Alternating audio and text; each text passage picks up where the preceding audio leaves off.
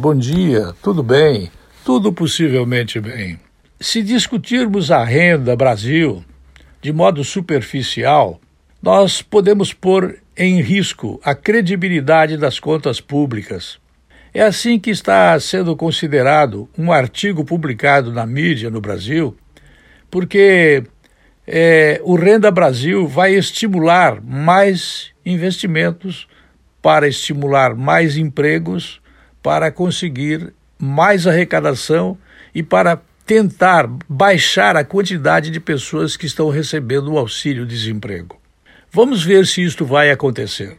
Felipe Scudeler Salto fala que nós temos todos os motivos para pormos em risco a credibilidade das contas públicas num momento eleitoral como esse que antecede as eleições para vereadores vice-prefeitos e prefeitos é, no final deste ano.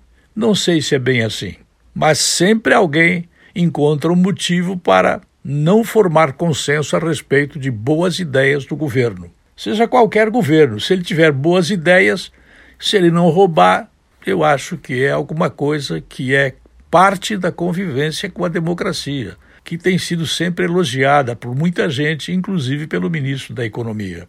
Vamos ver se esse Renda Brasil de fato vai se constituir num motivo de alegria ou de tristeza. A Zona Franca de Manaus também foi criada para incentivar um determinado tipo de melhora de qualidade da produção do produto dentro do Brasil.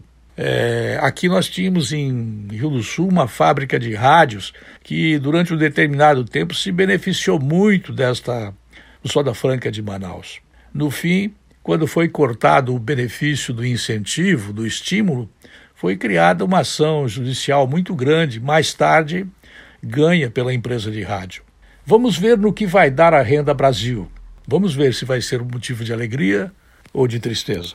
Eu volto logo mais.